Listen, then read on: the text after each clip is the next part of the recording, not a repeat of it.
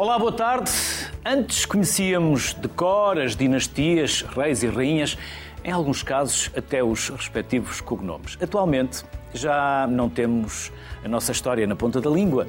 Hoje recuamos no tempo, mas não há reguadas para quem não souber. Queremos apenas preservar a memória, as memórias de um passado mais rico daqueles que nós possamos eh, imaginar. O nosso, claro. Para isso, Conto com a ajuda de convidados aqui em estúdio. João Gouveio Monteiro. O João Gouveia Monteiro é um regresso, professor da Universidade de Coimbra. Mafalda Soares da Cunha, professora de História do Departamento de História da Universidade de Évora. E Pedro Urbano, que é investigador integrado do Instituto de História Contemporânea da Faculdade de Ciências Humanas e Sociais da Universidade Nova de Lisboa, no IMTUPAST. Quase que ficava sem, sem respirar. Disse tudo correto, Pedro? Se tiver dito alguma asneira, algum erro, faça favor de, de, de, me corrigir. A Mafalda há bocadinho perguntava-me qual seria a primeira questão? Antes de começarmos, porque estivemos aqui à espera por aqui por alguns uh, percalços e, entretanto, fomos conversando por Qual é a primeira questão? Qual é a primeira resposta que gostaria de dar? Também não estava à espera. Não. Vamos começar por saber já agora o que é que é uma dinastia. Estamos a falar de dinastias, o que são dinastias. Vamos começar pelo beabá, pela, pela, por um, uma aula de história para totós. Está-me a perguntar. Sim. Eh, dinastia é uma sucessão de. Eh, habitualmente é, é considerada uma, uma sucessão de eh, monarcas, de reis. Com, com, com, alguma proximidade e, e laços. Que eh, têm, que, têm eh, um, um, que, que, se sucedem uns aos outros, ou seja, eh, em que a transmissão é hereditária. A transmissão do poder é hereditária.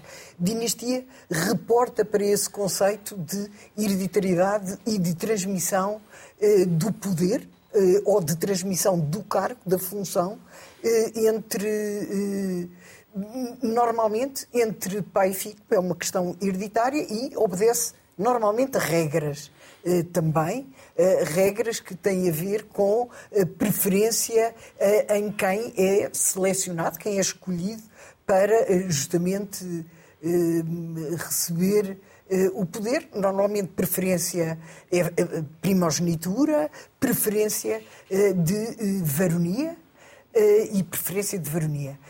Essas são, eventualmente, e, ligação consanguínea, pai para filho. É claro que pode não ser exatamente assim, se por acaso houver uma interrupção biológica da sucessão hereditária. Portanto, é dinastia, o conceito de dinastia é o conceito habitual, normal, reporta para esta ideia de um sistema político monárquico eh, em que eh, se organiza, eh, em que o poder se transmite hereditariamente, por herança. Para que não houvesse disputas entre famílias? Também. Por, também, mas, mas sobretudo a mim parece que tem que está bastante relacionado com a ideia de que as qualidades se transmitem através do sangue. Eh, e, portanto, tem a ver com um conceito eh, diferente daquele que nós temos sobre eh, os méritos de quem deve exercer o poder.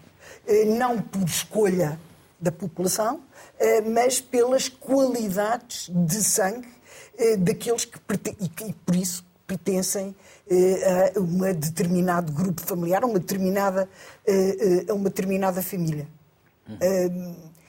É este o conceito, embora originariamente não fosse assim. E é um conceito que também não tem muita utilização no passado.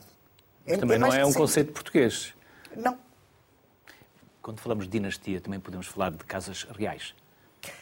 Era o conceito, creio que mais aplicado é só para nos adaptarmos aos novos tempos, que agora ouvimos muito das casas, falar mais das casas reais do que dinastias. Mas mesmo no passado eh, era mais aplicado o conceito casa real eh, do que o conceito de dinastia. Se for procurar eh, nos dicionários da época, não encontra eh, referência à dinastia de Avis, à dinastia de Bragança, à dinastia de. de eh, não encontra eh, essas referências. Estou a falar em dicionários eh, do século XVII e XVIII. Eh, não encontra.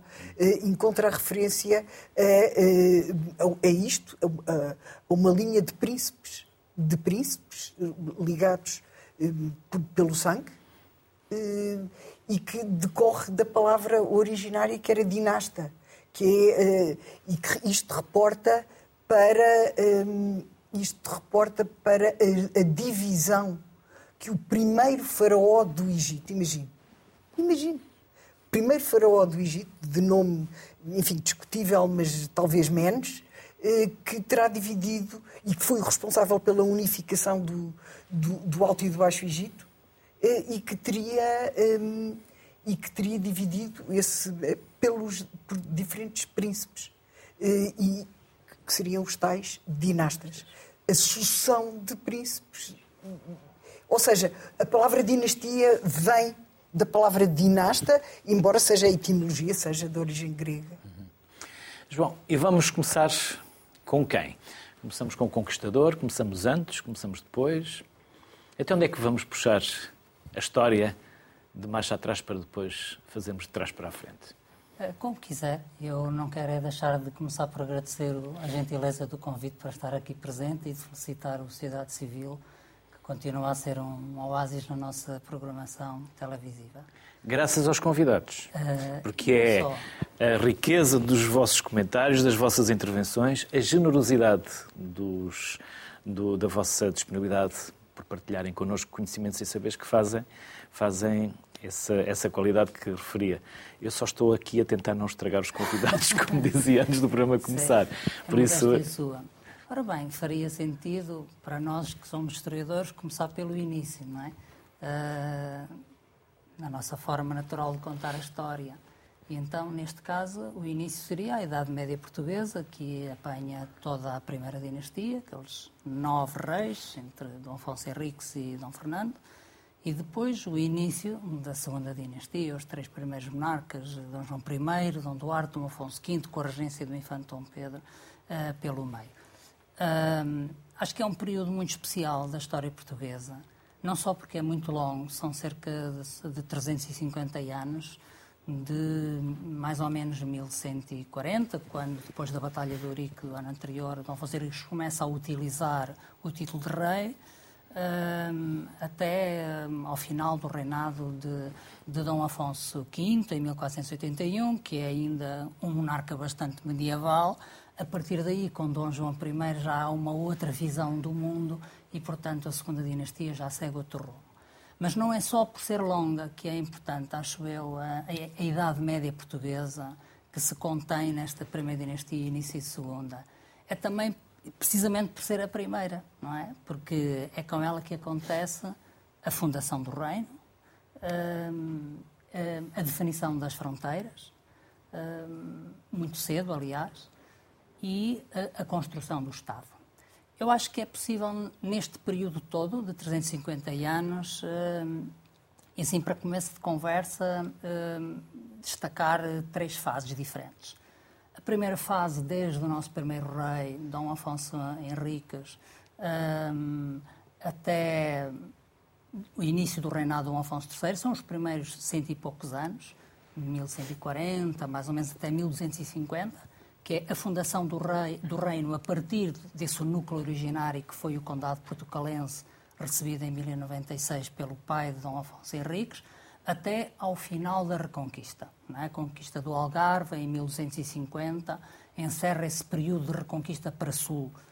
Claro que haverá ainda um ajustamento em finais do século XIII, com Dom Dinis, eh, o Tratado de Alcanice, em 1297. Não se fala muito desse tratado. Não se fala muito, Porquê? mas valia a pena. Falamos muito de vários tratados, ou pelo menos de vez em quando falam-se de alguns tratados, mas desse nunca se fala, é muito Alcanice. importante Porquê? porque vai permitir a incorporação das terras da margem leste do Coa, portanto, de Ribacoa, no território português, Sabugal, por exemplo, entre, entre outras, e também porque é a partir dessa altura que fica uh, definida praticamente para sempre a fronteira, a fronteira portuguesa. Eu creio que Portugal acaba por ser dos países da Europa com fronteiras mais antigas, se não o que tem fronteira mais antiga de todas, sem ter tido grandes alterações até o... Eu estava a identificar a primeira etapa da Idade Média Portuguesa, uh, até 1250, com o final da Reconquista, depois esse acerto em Alcanice e, naturalmente, como dizia aqui uh, a Mafalda, subsistindo um ou outro problema, do qual Olivença é certamente o mais conhecido e mais mal, mais mal resolvido. depois há uma segunda etapa, de mais ou menos um século também, de 1250 aproximadamente até 1260, uh, números redondos, digamos assim, que é um período muito importante e que eu diria que é o período da construção do Estado. É? Em que, uh, terminada a aventura da Reconquista, concluído esse processo, se canalizam os recursos e as energias da guerra para a economia, para a política, uh, que vão permitir desenvolver a agricultura, desenvolver o comércio, o comércio marítimo, os transportes marítimos, as exportações, as feiras, por um lado, digamos, consolidar a base económica do reino, sem isso ele também não se poderia uh, uh, perpetuar, e por outro lado também uh, destacar progressivamente a figura do rei, fazendo a transição de um chefe guerreiro, de um primos inter pares, um senhor como os outros, um, o mais importante que os outros, mas que não se diferencia muito deles, um ambiente de monarquia feudal, para uh, uma maior centralidade por parte da realeza, que começa a poder depois reclamar também para si um certo poder arbitral. Um, curiosamente, é neste período que começam as cortes portuguesas, com Dom Afonso III, pensa-se que em 1254, que se multiplicam novos cargos, novos ofícios, com incidência na justiça, no fisco, etc., o meirinho mor, o corregedor, os juízes de fora, etc.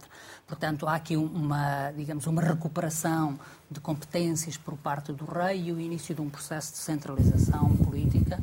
Eu acho que esse é, sobretudo, o mérito uh, de três monarcas, que curiosamente são pai, filho e neto, que juntos reinam mais de 100 anos, que é uma sequência rara de acontecer na, na história de qualquer país, que são Dom Afonso III, o rei que veio de França, que não era para ser rei e que depois de estar a década e meia na corte de São Luís, Luís IX, que é um dos mais carismáticos monarcas franceses, vem cheio de ideias sobre como fazer em Portugal, depois de se apoderar do trono, que era de seu irmão Sancho II, o seu filho Dom Dinis, Uh, que é um rei muitíssimo importante, um gênio da política. Este, trouxe o livro do, do meu colega José Augusto Pizarro, a biografia de Dom, Dom Diniz. Ele é o grande estudioso, Dom Diniz é um livro excelente. Uh, e, e, realmente o Dom Diniz teve a escola do pai e teve depois também uh, a possibilidade de fazer no reinado quase meio século que lhe permitiu interferir uh, com muitas coisas importantes na, na área daquilo que eu estava a dizer,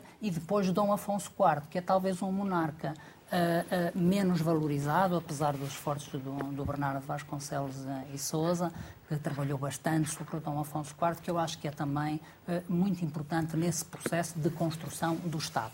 E depois há uma terceira e última etapa, que eu acho que começará ali por volta de 1350, 1360 e que vai até uh, Dom Afonso V, inclusive. E essa etapa é uma etapa mais difícil de definir, se chamei fundação do reino e definição de fronteiras à primeira, construção do Estado à segunda.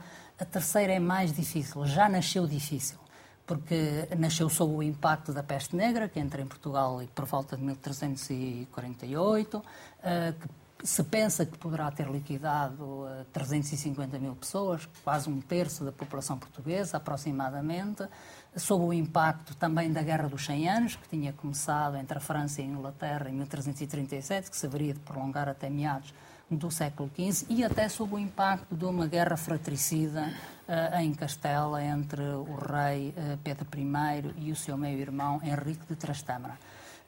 E, de facto, esse período é um período muito especial. Uh, vai desaguar na crise sucessória que se segue à morte de Dom Fernando, precisamente interrompa a, a sucessão dinástica que a Mafalda falava de início. Ele, ele não tem filho varão para, para, para, suceder, tem uma filha que, por acaso, está casada com o rei de Castela, e isso origina um processo que muitos chamam de crise, outros de revolução, mas que vai permitir guindar ao poder uh, uma geração uma geração, uma nova geração de pessoas encabeçadas pelo, pelo mestre, pelo mestre Davis, construir aquilo a que Fernão Lopes chamou uma sétima idade do mundo, com que se vai abrir a, prima, a segunda dinastia portuguesa, em 1385, depois das cortes mais revolucionárias da história de Portugal, porque são umas cortes que não podem ser convocadas por um rei que não existe, não é? E que vão eleger um rei a partir dos constituintes, dos membros da, da própria Assembleia, graças a, às intervenções, à habilidade jurídica do Dr. João das Regras, também um pouco à impaciência do Nuno Novas Pereira e à sua capacidade de pressão militar sobre os presentes na Assembleia. E, e, a verdade é que essa solução é uma solução que vai acabar por levar Portugal para uma transformação muito significativa do seu destino, porque essa geração é exatamente a geração que, tendo feito aos Barrote em 1385, fará também Ceuta em 1415, não é? Portanto, 30 anos depois, e vai abrir o destino português para a aventura das descobertas. E com Ceuta podemos dizer que começou o Império Português. Mais ou menos. Sim, foi o, ao fim e ao cabo. Império e descobrimentos não é propriamente a mesma coisa, mas. Uh, sim, pelo menos a expansão ultramarina, um, muito na sequência, ainda nesta ideia de medieval de conquistar e fazer uma guerra santa uh, para, contra o, os muçulmanos, e começa-se de facto a, a expandir uh, Portugal para além mar. Uh, mas este foi apenas o começo e estas primeiras ideias e o, os objetivos iniciais, parece, foram mudando exatamente com Dom João II, em que vai haver, de facto, aqui a coroa a querer fazer uh, e a tomar conta desta empresa, que até então estava nas mãos dos privados, uh, e conseguir, de facto, ir mais além e apostar também, paulatinamente, primeiro de uma forma ainda insuficiente, mas sobretudo já com Dom Manuel, a questão das especiarias e das riquezas que se poderiam encontrar eh, em Alemar. Portanto, nós partimos para descobrir o novo mundo por necessidade, porque éramos pobres, por eh, necessidade de cristianizar ou porque havia líderes com visão e havia um desígnio nacional? Nós não podemos olhar para os acontecimentos históricos como tendo uma causa única. Provavelmente os dois primeiros aspectos que mencionou são de facto os mais importantes. O, esse desígnio nacional é muito difícil de avaliar, sobretudo porque no início desta expansão ultramarina, à exceção de Ceuta e das conquistas africanas, em que de facto a coroa teve um papel importante, mas depois aquilo que foi a tentativa da exploração um, da costa ocidental africana esteve nas mãos dos privados. É certo com o apoio da coroa, que naturalmente uh, recompensava parte, uh, várias formas uh, de, diferenciadas, mas que recompensava essa exploração, mas não esteve envolvida diretamente. De facto, só com Dom João II é que a coroa vai estar à frente dessa exploração e a traçar também, tendo um plano mais orientado aos vários níveis, não só económico, diplomático, também político, científico, ou seja, tudo aquilo que poderia ser necessário para essa própria exploração. A minha pergunta deixou uma falda pensativa. E tenho estado aqui a olhar de lado a ver se conseguia perceber porquê. Estava a pensar eh, na, nas duas intervenções, na do eh, João Gouveia Monteiro e na do Pedro Urbano. E estava, eh, no que diz respeito à intervenção do João, estava a pensar numa coisa que o tema das dinastias eh, me fez recordar eh, e que o João muito bem sintetizou, que é que as rupturas e as mudanças não obedecem necessariamente a critérios dinásticos. Quando eu era pequena, sim.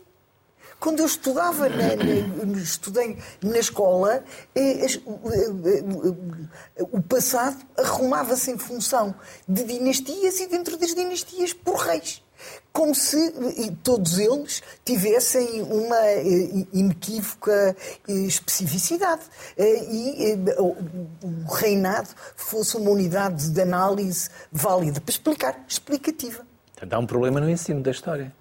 Havia. Eu já passei há muito tempo. E ainda não há?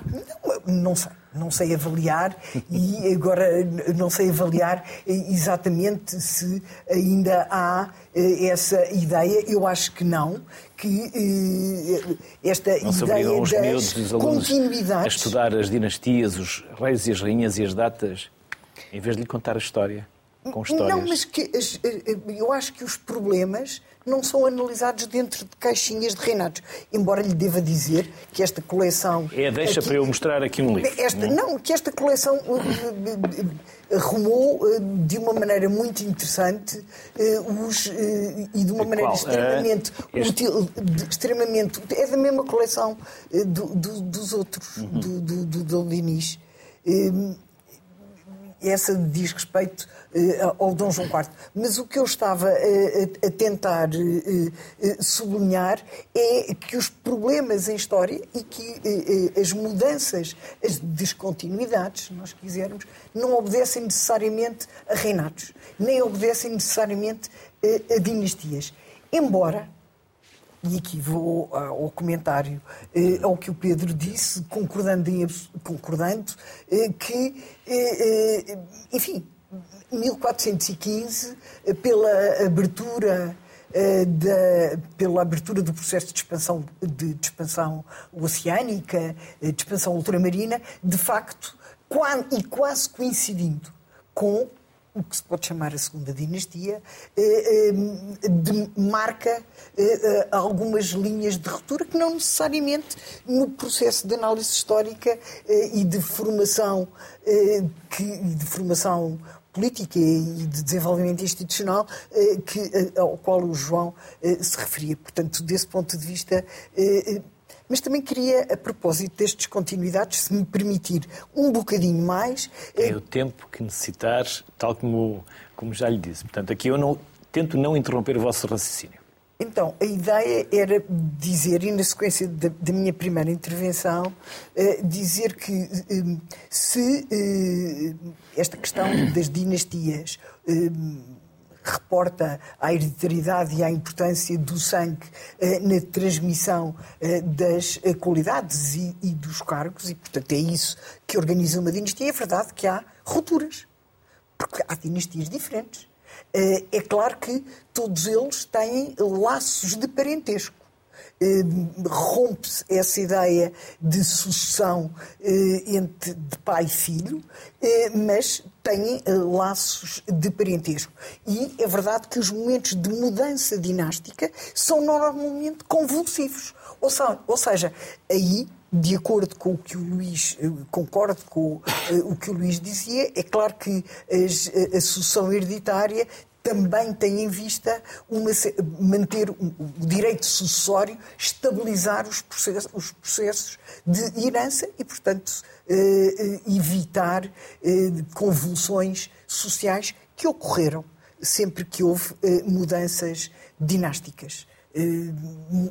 Que é o caso de 1383-85, que é o caso que é o caso em 1580, com a, a, a emergência, com o aparecimento da dinastia filipina ou da dinastia dos Habsburgo ou dos Áustria, como queiramos chamar, e depois com 1640, claro, e a imposição da dinastia de Bragança. Foram sempre momentos de convulsão social e que mobilizaram e que mobilizou a sociedade de diferentes formas, de diferentes formas. Se os reis de Espanha se tivessem mudado para Lisboa, talvez hoje ainda fôssemos espanhóis. Não. Talvez. Talvez? Talvez. Tinha alterado os equilíbrios dentro da península. Estamos a fazer cenários, sim, a conjecturar, sim, sim. obviamente, não é? Ou seja, eles cometeram um erro, foi não terem vindo para Lisboa. Quer dizer, erro, depende do erro. Depende, depende do ponto Ainda de bem. vista. Depende do ponto de vista, mas o debate sobre onde deveria residir, onde deveria se fixar a, a capital, foi um debate que, que, que percorreu eh, o tempo em que Portugal teve agregado à monarquia, à monarquia de Espanha, sim.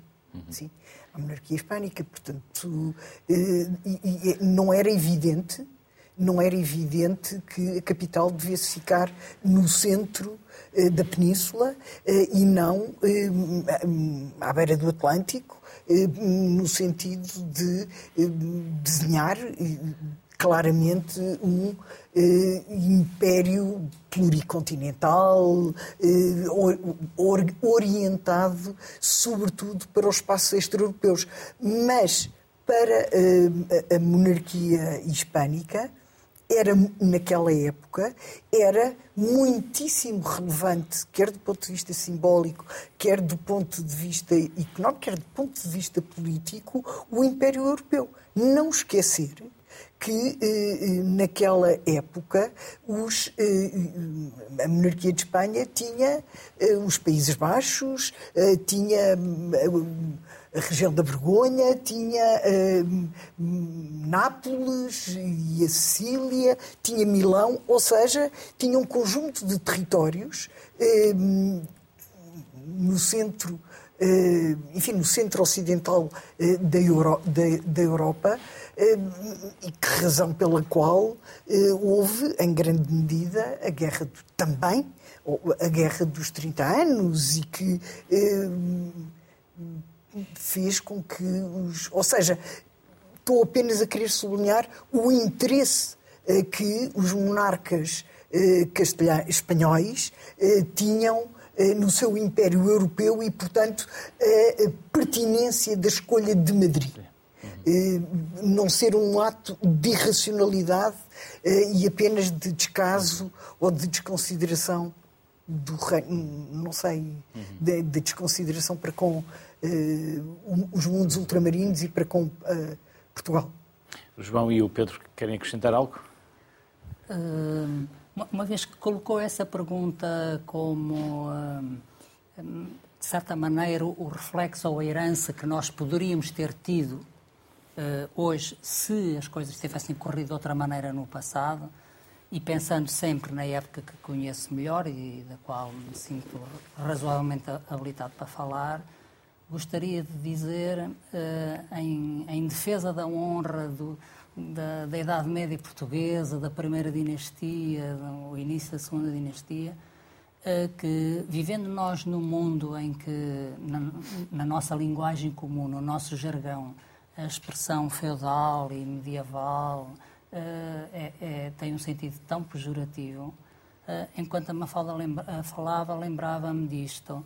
Convém não perder de vista que a Idade Média deixou pelo menos três sementes muito, importante, muito importantes para o país que nós somos hoje por um lado, um, o municipalismo, não é? O poder local. Nós gostamos de votar nas eleições autárquicas, de ser representados por pessoas que conhecemos, participar na vida dos nossos conselhos. Essa organização conselhia municipal nasce na, na nossa Idade Média.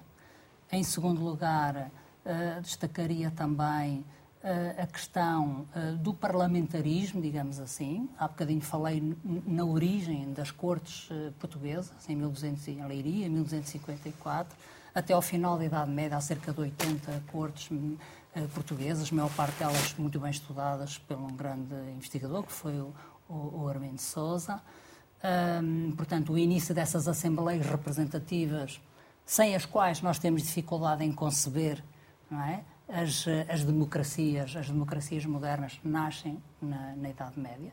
Aliás, a própria expressão parlamento, embora pouco, também foi usada na, na linguagem, na linguagem medieval portuguesa. E, e, por outro lado, sendo nós os três universitários, as próprias universidades, não é? Que são talvez a instituição europeia em funcionamento contínuo mais antiga, ou uma das mais antigas, e que nascem a partir dos finais do século XI, primeiro em Itália, que depois vão se espalhando. Portugal, creio que é o quinto Estado a aderir à Europa das universidades, depois da, da Itália, da Espanha, França e Inglaterra. Nos finais do século XIII já temos o Estudo Geral em Lisboa e essa, essa universidade será talvez uma das 13 ou 15 universidades uh, europeias uh, consolidadas e, portanto, isso é também uma herança, neste caso positiva, real, não é? Uh, uh, da Idade Média à contemporaneidade. Acrescentaria isto. Pedro. Eu acrescentaria também outra questão que une, de certa forma, as, as intervenções anteriores, que não, não acontece hoje em dia, porque cai também no 5, no, no 5 de outubro de 1910, que é a Casa Real, que é a instituição que, a par do Estado, esse continua de, com uma outra forma, mas a Casa Real, como instituição de apoio à monarquia e ao próprio rei e aos outros diferentes membros da família real, Uh, não só nas suas tarefas domésticas cotidianas, mas também ao seu serviço para reinar. Um, que surge também na Idade Média e que tem a ver com esta questão, no caso da corte, se estivesse, a corte filipina se estivesse em Lisboa, porque isso teria permitido efetivamente aqui um contentamento do principal grupo de apoio, que é a nobreza, que depende desta proximidade do rei e da família real, porque é através dessa proximidade vai receber todos os privilégios e todos os benefícios. Portanto, essa questão é importante.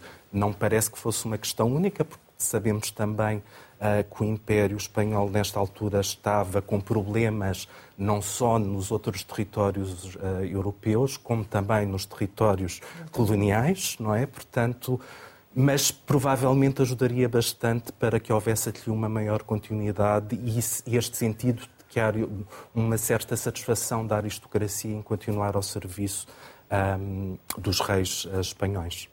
Depois a história segue e um dia tem que navegar, tem que partir para o Brasil. Sim. O que é que aconteceu? Esse episódio... Só estou, só estou a, induzir conversa. É, é bastante importante no sentido que, pela primeira vez na história universal, temos uma família real, real reinante a deslocar-se e a visitar pela primeira vez e aí morar uh, para uma das suas colónias, uh, o Brasil, e que depois vai tornar também uh, um reino ainda em conjunto com Portugal, o Reino Unido de Portugal uh, e do Brasil.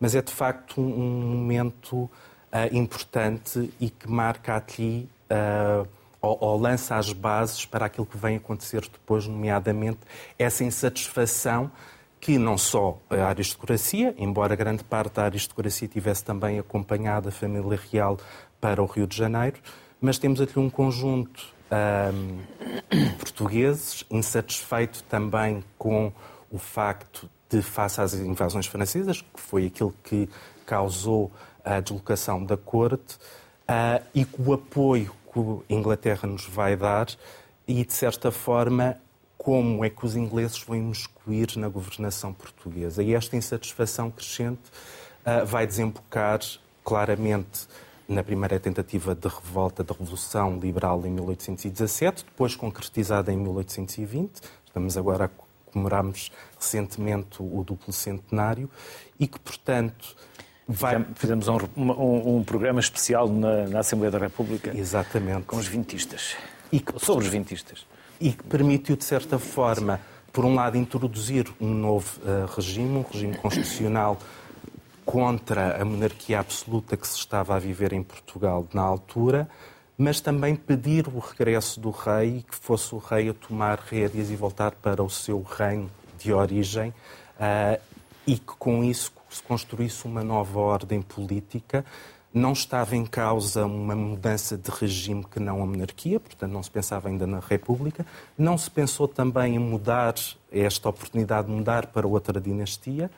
Uh, mas sim que o rei regressasse e jurasse um texto constitucional, vai fazê-lo, um pouco a contragosto, e de facto esta primeira metade do século XIX uh, é bastante conturbada a nível político. Vamos passar por uma guerra civil que vai opor absolutistas uh, e liberais e só com a subida ao trono, com a vitória das tropas liberais, com a subida ao trono de Dona Maria II, primeiro com a regência do seu pai, Dom, Dom Pedro IV de Portugal, primeiro do Brasil, é que vai, de facto, instituir uh, definitivamente este regime constitucional. Mas com muitos sobressaltos, porque, de facto, estes liberais, estes vintistas não estavam completamente de acordo e, portanto, tinham visões diferentes sobre aquilo que queriam para, para o Portugal na altura, portanto, dar mais ou menos poderes ao rei, uma maior ou menor participação dos grupos privilegiados, nomeadamente da aristocracia, nos tais parlamentos, agora de uma forma já não através de uma nomeação, mas eleitos não propriamente livremente, porque sabemos que também aqueles que eram escolhidos para exercer os cargos como deputados tinham que obedecer uma série de regras, serem maiores de determinada idade, serem homens, ter um rendimento acima de X e, portanto, temos aqui uma base censitária de idade e de género também que vai caracterizar este regime. Só a partir, de facto, de meados do século é que começa a haver uma acalmia política, permite algum desenvolvimento também uh, económico do país, embora levante depois outros problemas, como a questão do recurso ao crédito estrangeiro, que no final do século XIX vai gerar bastantes problemas, nomeadamente uma bancarrota, portanto, uh, mas a ida da cor para o Brasil é de facto aqui um momento de transição e um marco de facto importante para Portugal e de certa forma até para o mundo. Mafalda, havia muitas diferenças entre Lisboa e Porto na altura? De pensamento, de ação? São perguntas que me foram surgindo agora à medida que, que a conversa vai discorrendo. Não sei, não serei a pessoa seguramente mais habilitada para discorrer sobre tal assunto. Eh, é claro que sim, eh, porque. Eh, Foi uma provocaçãozinha. Não, Eu sou não, do Porto. Não, sim, porque, mas também vou dar um bocadinho de razão, embora de alguma razão, alguma crítica da gente do Norte e, sobretudo, da gente fora de Lisboa, porque Lisboa, desde, forma, desde muito cedo, que cresceu de uma forma bastante mais rápida uh, e, uh, intensa, quer dizer, fala-se da macrocefalia de Lisboa, o que, por, em, ou seja, enquanto cabeça, enquanto cabeça do reino, uma cabeça demasiado grande uh, para o, o, o, corpo que detinha. e desse ponto, o que é verdade eh, do ponto de vista demográfico, do ponto de vista urbano, do ponto de vista da atividade eh, comercial, do ponto de vista eh, do edificar, quer dizer, de vários pontos de vista, da centralidade de funções, nomeadamente da sede da Corte.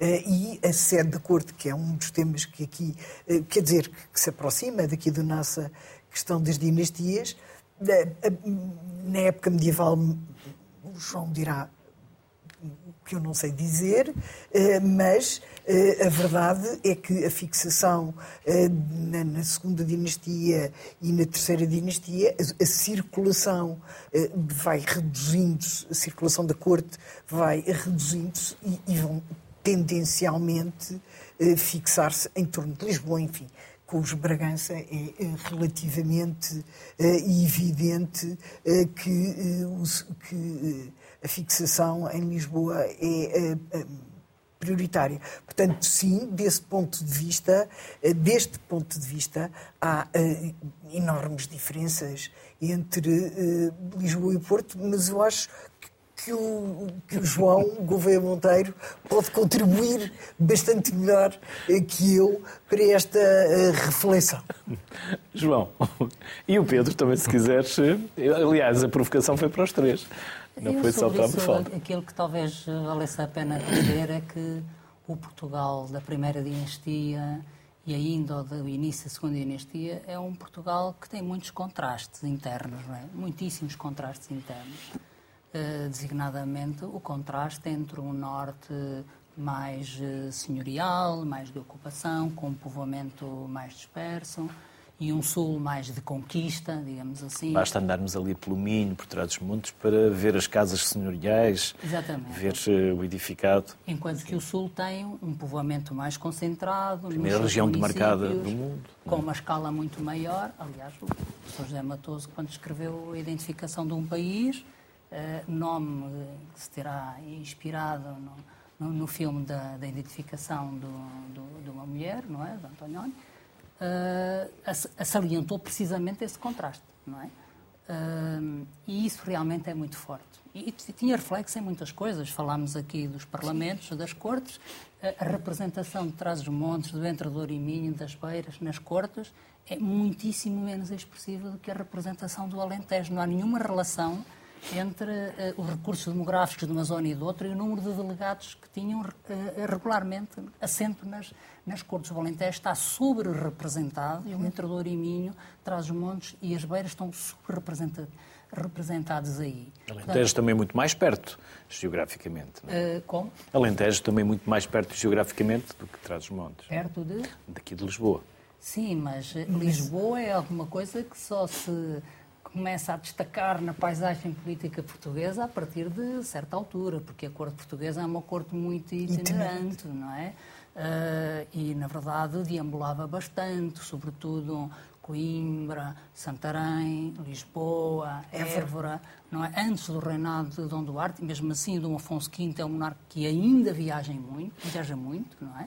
Saul Gomes mostrou muito bem isso na biografia que fez sobre este rei. Eh, não há esse sentido de capital do país que estava um bocadinho pressuposto na, na, na sua observação. Depois há também muito contraste entre o litoral e o interior. É? Um contraste enorme que, aliás, o nosso país uh, uh, moderno acentuou, não é? Sim.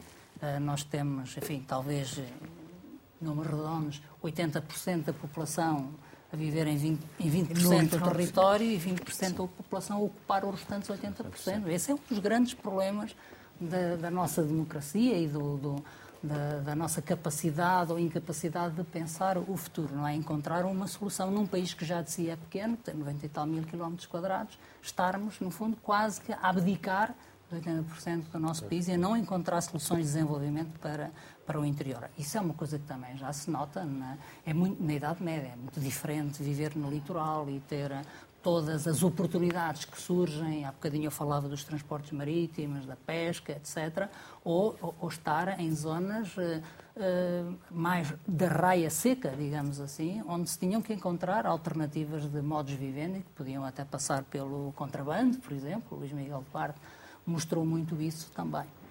Pedro, salta a minha provocação ou tem Não, alguma posso coisa? Posso acrescentar duas pequenas coisas uh, rápidas relativamente ao século XIX porque de facto, nesta altura, já que temos uma hum, sociedade e uma aristocracia de corte fixada em Lisboa, não é? Claro que com ligações às famílias uh, mais tradicionais do Norte também.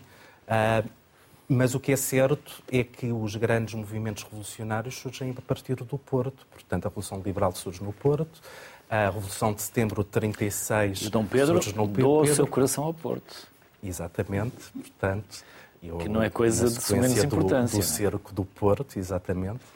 Um, e até mais tarde, quando a família real parte para o exílio, um dos destinos pensados era precisamente o Porto, onde pensariam que pudessem ter uh, algum apoio por parte dos monárquicos, que depois vai-se ver e não se vai realizar, mas foi uma ideia que foi efetivamente pensada. Portanto, há de facto o Porto e Lisboa. É mais liberal o Porto?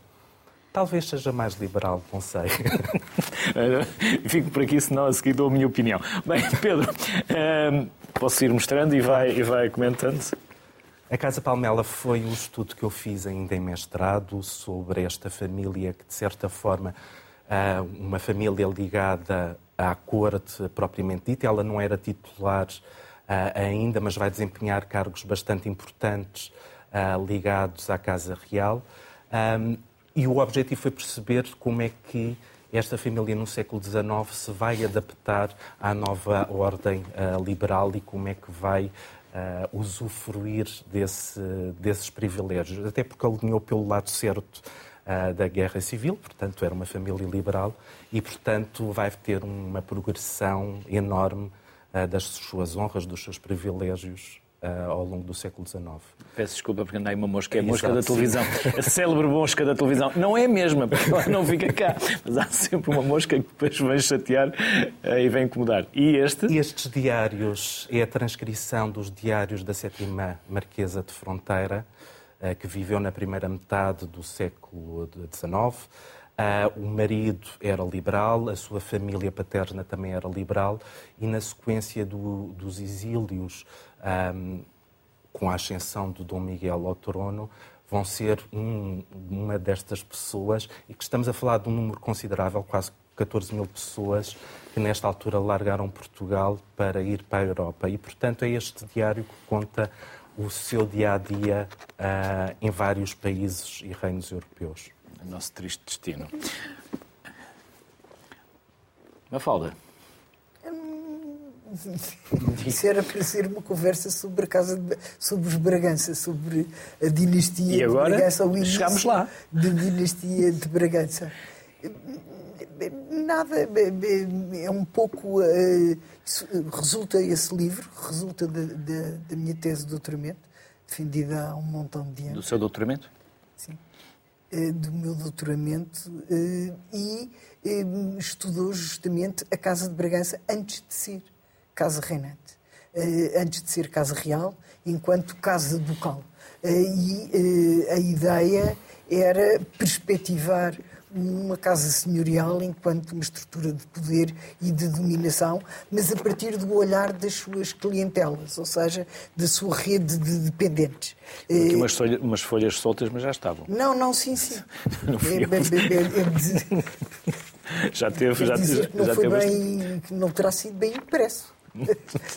Ou já E teve muito muito, uso. Já teve muito uso, não é?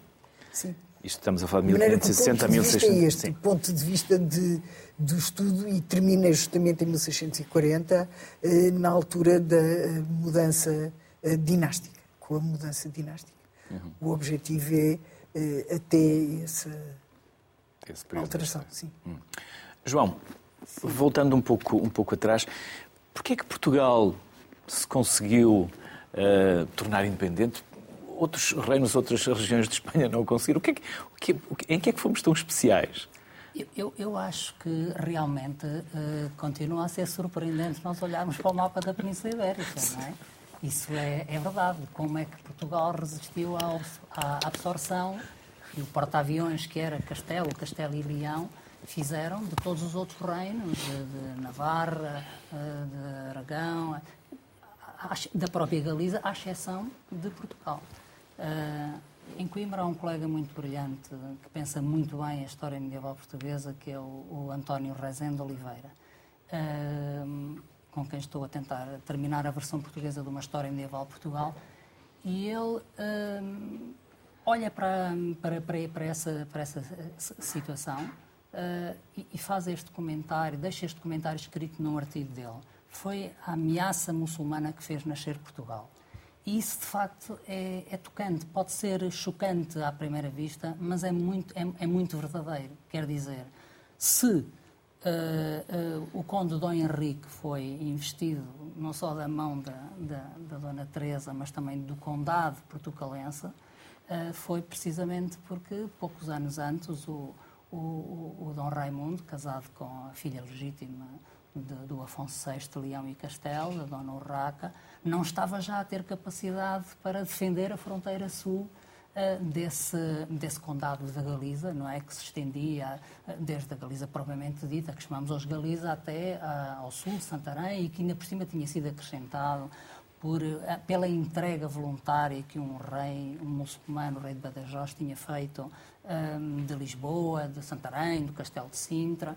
Eh, e, o, o, o, de facto, o Dom Raimundo já não estava a ser capaz de defender a fronteira sul do seu reino. E foi por isso que eh, se recriou esse condado portucalense e que o Dom Henrique teve a oportunidade de se tornar conde desse espaço, que depois levou eh, primeiro à viúva, eh, Dona Teresa, e depois ao seu filho, Dom Afonso Henriques. É interessante isso. Isso significa que é muito importante pensar a história de Portugal Uh, até devido à localização e à expressão geográfica que o país tem, sempre numa escala maior, não é? A escala ibérica, pelo menos, a escala europeia também. Há bocadinho já era isso que eu estava a pensar quando disse que o Dom Afonso III tinha vindo de França com as ideias da corte do São Luís. Isso é muito bem explicado pela minha colega Leontina Ventura na biografia que fez do rei Dom Afonso III, não é? E é muito importante que nós também contribuamos para que os nossos alunos e aqueles que fazem revisões de manuais do ensino básico ou secundário, e falávamos há bocadinho se esta mensagem já passou ou não para as escolas, tenham essa preocupação de integração da história de Portugal no seu contexto ibérico e internacional mais, mais vasto. O conquistador, o povoador, o gordo, o justiceiro. Porquê cognomes? É por esta nossa mania de pôr alcunhas a todos? Eh, não sei se há uma razão muito especial para isso que não seja a de, de uma referenciação mais popular dessas, dessas figuras, em, algum dos casos, em alguns casos de uma forma que é de caracterização meramente física, como dizer o gordo, por exemplo, para o Afonso II, noutra de destacar uma característica desse, desse reinado que tenha sido particularmente marcante, mesmo, mesmo que hoje pensemos que se calhar hum, já seria melhor o epíteto ser um pouco alterado, é um bocadinho como, como a polémica sobre o hino nacional, não é? Tudo tem o seu tempo e, e, e esses nomes. Em todo caso, eu acho que as, as, crianças do nosso ensino básico e secundário gostam dessas, desses, desses nomes que os que de alguma maneira os ajuda. Já não se podem chamar gordo uns aos outros. Por isso já fica. João, Mafalda e Pedro, foi um enorme gosto receber-vos aqui. Resta-me novamente agradecer-vos a simpatia, a vossa disponibilidade, a generosidade que tiveram em partilhar connosco tempo e saberes. Por isso, bem-ajam e são sempre bem-vindos para voltarmos a falar de história, que é aquilo que nós também precisamos de falar mais vezes em televisão. E eu sei que a história anda muito arredada pela espuma dos dias e nós aqui falamos sem gritos e sem polémicas, mas é o que é. Obrigado, obrigado. pela vossa obrigado. simpatia. Muito obrigado. Obrigado. Podíamos fazer um livro de história com o conhecimento que hoje os nossos convidados aqui fizeram o favor de partilhar connosco. É essa a enorme riqueza do nosso passado. Boa tarde. Até amanhã.